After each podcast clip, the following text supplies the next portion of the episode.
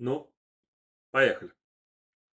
Здравствуйте, дорогие друзья. С вами Ваня Иванов, и это американский подкаст, в котором я рассказываю об американской культуре, истории и литературе от начала и до сегодня. Все мы знаем об Америке все. Мы знаем, что американское общество стоит на нескольких китах – на выборах, на законах, на церкви.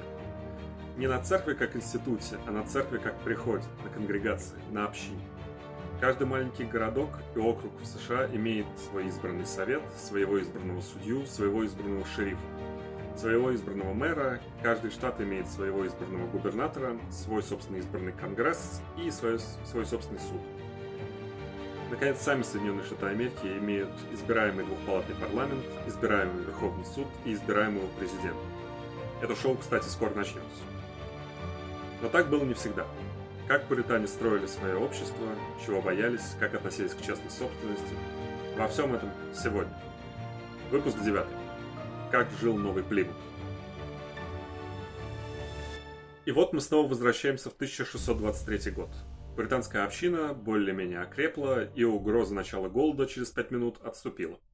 Напомню, что к тому моменту в заливе Массачусетс появилась вторая колония, ее основала группа неустановленных лиц. Серьезно, Брэдфорд не упоминает ни одного имени – по воле акулы капи- протокапитализма и бывшего бизнес-партнера Пуритан Тома Уэстона. Похоже, у новых колонистов на первых порах было все в порядке с припасами, и, возможно, Уэстон Толлин навешал им лапши на уши, наобещав молочные реки и кисельные берега в новом свете. Толя пообещал им постоянное снабжение из Англии. Но так или иначе, новые колонисты, по мнению Брэдфорда, проявили чудеса неосмотрительности и к зиме, видимо, проели все запасы и были вынуждены собирать моллюсков на берегу и орехи в лесу. Некоторые пошли в услужение к индейцам и даже дошло до воровства у коренных американцев, к вящему неудовольствию последних. В общем, колония Уэстона развалилась, и ее жители фактически пошли по миру. Одни отправились в Виргинию, другие в Англию, третьи, видимо, погибли, но последних было не очень-то и много. И только после краха своей колонии в Массачусетте залив пожаловал сам Том Вест. Он прибыл инкогнито, выдавая себя за кузнеца. И прежде чем он прибыл в Плимут, его неплохо так поносило по заливу, он там чуть не попал в плен к индейцам, чуть не утонул, и в итоге побитый прибыл к пуританам. Там акула протокапитализма начала вешать им новую лапшу на уши, но пуритане ему уже не верили, и вроде как отправили в освоясь. Он потом еще несколько раз появляется, и несколько раз пуритане его спасают, пометуя о добре, которое он им делал. И либо пуритане, прям скажем, дети наивные были, либо у Уэстона на них что-то было, другого объяснения всему этому найти я не могу. Так или иначе, я говорил, что угроза голода отступила, но не исчезла. Пуритане это прекрасно понимали. И чтобы решить эту проблему, лучшие умы общины долго думали и вот что решили. Долго мы судили и рядили. А затем губернатор, по совету главных поселенцев, согласился, чтобы маис сеял каждый для себя, и только на себя при этом полагался. А все прочие работы, чтобы шли по-старому сообща. При этом каждой семье отведен был участок по числу душ на данное время, но без права раздела при наследовании. А юношей всех причислили какой-либо из семей.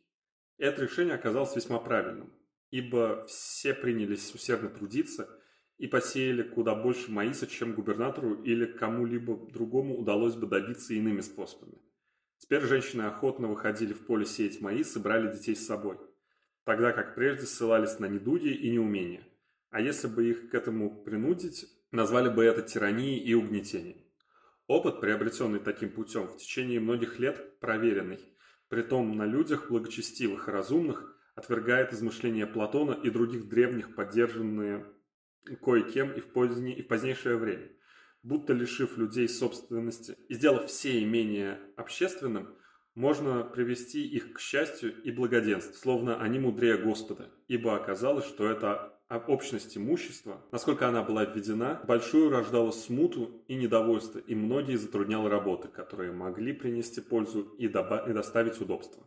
Другие же работы, такие как рыбная ловля и охота, британе решают делать сообща. Другие же работы, такие как рыбная ловля и охота, пуритане решают делать сообща. Когда осталась в поселении всего одна лодка, да и та не слишком хорошо оснащенная, людей разделили на несколько отрядов, человек по 6-7, чтобы каждому отряду по очереди выходить в море с сетью, купленной для лова морского окуня и другой рыбы.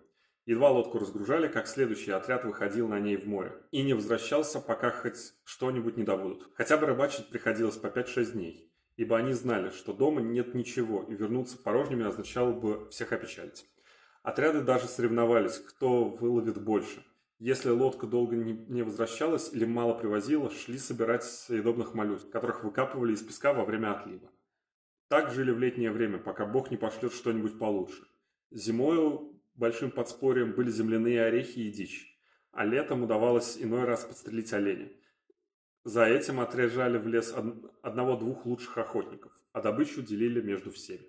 Ну вот так вот, никаких колхозов, только индивидуальное фермерство. Так колония не вымерла. Не развалилась, ее не сожгли ни французы, ни индейцы. Основные критерии успешной колонии, в общем-то, выполнены. Это сподвигло Пуритан и их партнеров взять другой патент на большие территории, и владельцем патента должны были стать как раз сами колонисты. Но один из их партнеров по имени Джонатан Пирс задумал аферу. В качестве владельца патента он указал себя, то есть он хотел сделать себя владельцем всей земли в заливе, а колонисты, в свою очередь, превращались в его арендаторов. С этим патентом он сел на корабль и поплыл, но по пути попал в шторм, по мнению Брэдфорда, неспосланный самим Богом. Буря длилась две недели и очень сильно потрепала корабль Пирса. Тому пришлось вернуться в Англию, где у него и выкупили. Тем временем, пока мистер Пирс пытался стать единственным владельцем территории, сопоставимой с современным побережьем штата Массачусетс, Совет Новой Англии, надзорный орган, созданный королем, отправил своего чиновника в звании адмирал из функции таможенника и надзорного за рыбной ловлей. Серьезно, целый адмирал должен был ловить рыбаков-браконьеров и ушлых контрабандистов. Только рыбаков-торговцев много, а адмирал был всего один, с одним кораблем. Брэдфорд пишет, что те торговцы, что посильнее, отгоняли корабль адмирала, а рыбаки просто обратились с жалобой в суд, и парламент, и последние просто приняли акт о свободной рыбной ловле. Ох, этих актов в будущем будет еще много. А пока колония росла, в нее прибывали новые люди, и не все они были, в кавычках, самого высокого качества. Мне досадно видеть, кого послали на сей раз. Но не будь здесь меня, не то еще было бы. Требуйте от пайщиков, чтобы слали людей честных, а если, мол, приедут иные, пригрозите отправить их обратно и так далее. Нет для нас больше опасности, чем от людей развращенных и буйных. Такой-то и такой-то приехали без моего дозволения. Друзья их в мое отсутствие добились обещания у нашего казначения. Но нет у нас нужды набирать распутников, когда довольно найдется людей порядочных и так далее. Ну, на самом деле не очень понятно, что это значит. Возможно, это про религию, или трудолюбие, или этику. Что вообще значит буйный? Может, какой-то неуживчивый человек? Но нельзя сказать, что сами они были рады увиденному на новом месте. Вид поселенцев так всех поразил, ибо был он поистине плачевным. Многие были в лохмотьях, а некоторые почти нагишом. Правда, те, у кого больше было припасено, еще выглядели пристойно. Что до пищи, тут все были равны, разве что у иных осталось немного гороху с предыдущего корабля. Лучше, чем могли, они, отпо... они попотчевали друзей своих беломар или кусок рыбы, без хлеба или чего-либо еще до кружка родниковой воды. Долгое время питаясь такой пищей и работая в поле, утратили они несколько свежесть лиц своих, но все же Господь сохранил им достаточно здоровья и сил и на собственном их опыте показал истину слов Пятикнижия, что не одним хлебом живет человек, но всяким словом, исходящим из уст Господа – но с новоприбывшими возникли еще проблемы.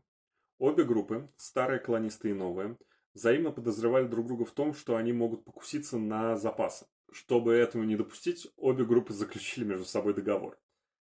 Во-первых, губернатор от имени и согласия всех дружественно их примет, в смысле новых колонистов, и приветствует и отведет подходящие участки под жилье в границах поселка, а также обещает в разумных пределах иную помощь какая им потребуется, а мы сумеем оказать. Второе. Они, со своей стороны, подчинятся всем законам и установлениям, имеющим целью общее благо, как уже принятым, так и будущим. Третье. От общих рабочих повинностей, какие требуются нынешним состоянием поселения, они освобождаются, исключая совместную работу и те общие работы, какие окажутся нужными для будущего блага поселения. Четвертое. На содержание губернатора и прочих должностных лиц поселения каждый мужчина старше 16 лет внесет в общий фонд один бушель маиса или нечто ему равноценное. Пятое. От всякой торговли с индейцами на меха тому подобное новоприбывшие, согласно уговору с купцами, заключенному перед выездом, отстраняются вплоть до истечения срока общего хозяйства. Наконец, Совет посылает в Новую Англию целого губернатора, капитана Роберта Гордона, с полномочиями фактически третейского судьи и правом решать все дела колонии. И первое дело, которым он занялся, было дело акулы протокапитализма Томаса Уэстона. Тот снова вернулся в колонии на своем корабле, и в этот раз снова неудачно. Бури, мели, наконец, сами пуритане ему были не рады, но все же он у них остался. А когда прибыл губернатор, то Уэстону предъявили целый список из обвинений, состоящий из злоупотреблений, растрат и даже кражи государственного военного имущества. Уэстон предложил построить форт на мысе Кот и даже взял пушки для него, которые, в свою очередь, продал кому-то на стороне. Кажется, что вот оно, наконец-то суд, но не тут-то было. Пуритане, опять же пометуя о всем добре, которое им сделал Уэстон, уговорили отложить процесс. Губернатор отбыл основывать новую колонию, а Уэстон, в свою очередь, начал вести себя как последний чудак и начал задирать пуритан. Поэтому, когда на имя Уэстона пришел ордер, пуритане отказались его выполнять, ссылаясь, что он неправильно составлен. Через некоторое время, правда, пришел новый ордер, ордер, как положено, с подписью губернатора и печатью, но пуритане снова как-то отмазали Уэстона. А немного позже поселение губернатора развалилось, и он подумал, что в принципе решать проблемы колонии Новая Англия можно и Старой Англии, и отбыл назад.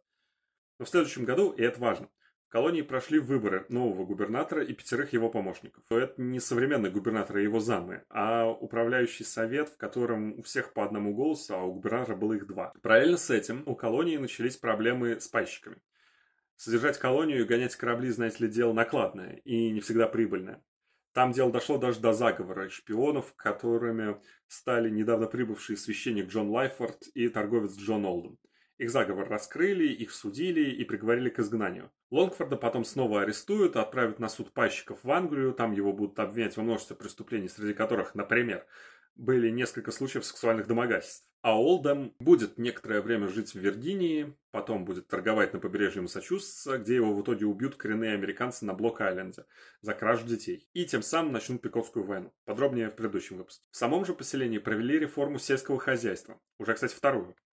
Но суть реформы свелась к тому, что земельные наделы, выделяемые семьям на год, фактически за ними закреплялись.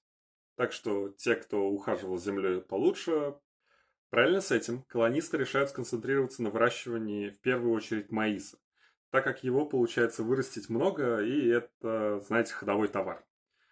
Постепенно сфера влияния поселения расширяется. Поселенцы начинают торговать с голландцами, строить фактории на реке Кеннебек, а много позже колонии Новый Плимут, залив Массачусетс, Коннектикут и Нью-Хейвен объединятся в конфедерацию, в которой очень быстро лидерство захватит Бостон. А в 1691 году королевским указом Его Величества Уильяма III частное владение колонии Новая Англия было прекращено. И колония была преобразована в королевскую провинцию Новая Англия, в которую еще вошли Новая Шотландия и Акадия. Это все современная Канада. Ладно, с пуританами в целом покончили. Там на самом деле есть несколько сюжетов, о которых можно рассказать, но это как-нибудь позже. Сейчас я порядочно устал от них и витиеватого слога перевода. Но прежде чем мы закончим с ними, давайте я скажу несколько слов о больших темах истории поселения в Плимуте, без которых, на мой взгляд, не понять американскую культуру. Первая тема лежит прямо на поверхности – религиозность. Напомню вам, что пуритане – это религиозные фанатики, свято верившие, что в Ветхом Завете есть все ответы на вопросы, как нужно жить и как нужно строить общество. В нашем 21 веке сложно представить себе фанатиков христиан, которые будут навязывать свой уклад жизни с силой оружия и утверждать, что в Ветхом Завете все уже сказано и надо жить согласно тексту, которому больше двух тысяч лет. Даже ирландская республиканская армия не была такой. Но вот британе такими были. Сейчас это сложно себе представить, но для людей, живших в средние века и раннее новое время, вера и религия – это вещи столь же естественные, как и восход солнца на востоке или свет звезд ночью. Это призма, через которую люди смотрели и воспринимали все события своих жизней. Сам текст наполнен отсылками и цитатами из Священного Писания, причем чаще всего они взяты из Ветхого Завета, в котором, прямо скажем, много жестокости. Любое бедствие, с которым сталкиваются пуритане, воспринимается как наказание или испытание, неспосланное Богом. Любой успех или удача как проявление божественной милости. Вера – это ключевое, группообразующее качество пуритан. их фанатичная вера в успех своего предприятия, э, да и как может быть иначе, ведь эту землю обетованную им готовил Бог, не дал ее в руки попистов, французов и испанцев. Пуритане свято верили в свою избранность, то, что делают богоугодное дело. Пуритане верили, что на них была возложена священная миссия.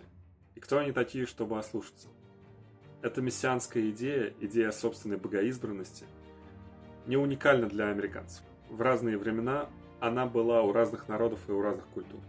Во многих она и осталась. Это та самая идея, которая приводила народы и страны к надменности и самоуверенности, которые, в свою очередь, становились причиной страшных и ужасающих событий. Мессианство же в американской культуре и истории пустило глубокие корни. Его следы можно найти и в Манифест Destiny, и в доктрине Монро, и в, ли, и в создании Лиги наций, и даже в работе Фрэнсиса Фукуямы «Конец истории». Нельзя забывать и о той традиции общинности, которую пуритане заложили в американскую культуру. Она существует и по сей день, как в маленьких городах американского Среднего Запада, так и в огромных мегаполисах типа Нью-Йорка или Лос-Анджелеса. Правда, не везде сейчас они строятся вокруг церкви. Эти самоуправляющиеся общины сегодня основа американской демократии. Наконец, та строгость по отношению к себе и другим, нетерпимость к тому, что они считали слабостью и грехом, характерная для Уильяма Брэдфорда и других колонистов, даже создаст отдельный эпитет – пуританская мораль, и неопуританство как явление, которое особенно ярко проявит себя во время президентства Рональда Рейгана. Пуритане-сепаратисты англиканской церкви основали колонию Новый Плимут в 1620 году. Их колония не была первой, не была самой большой и даже не самой, в общем-то, успешной, но пассажиры корабля Mayflower плыли в залив Массачусетс в надежде основать что-то новое, создать новый мир, построить рай на земле.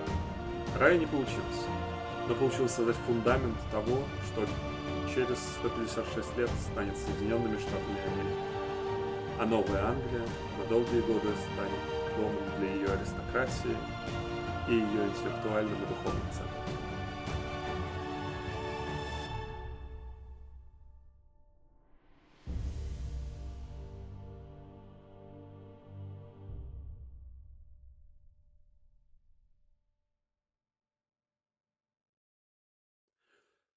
Вами был Ваня Иванов и американский подкаст. Если вам понравился выпуск, то поставьте лайк и расскажите о нем вашим друзьям. Присоединяйтесь к телеграм-каналу. Ссылка в описании. И спасибо за внимание. До скорого.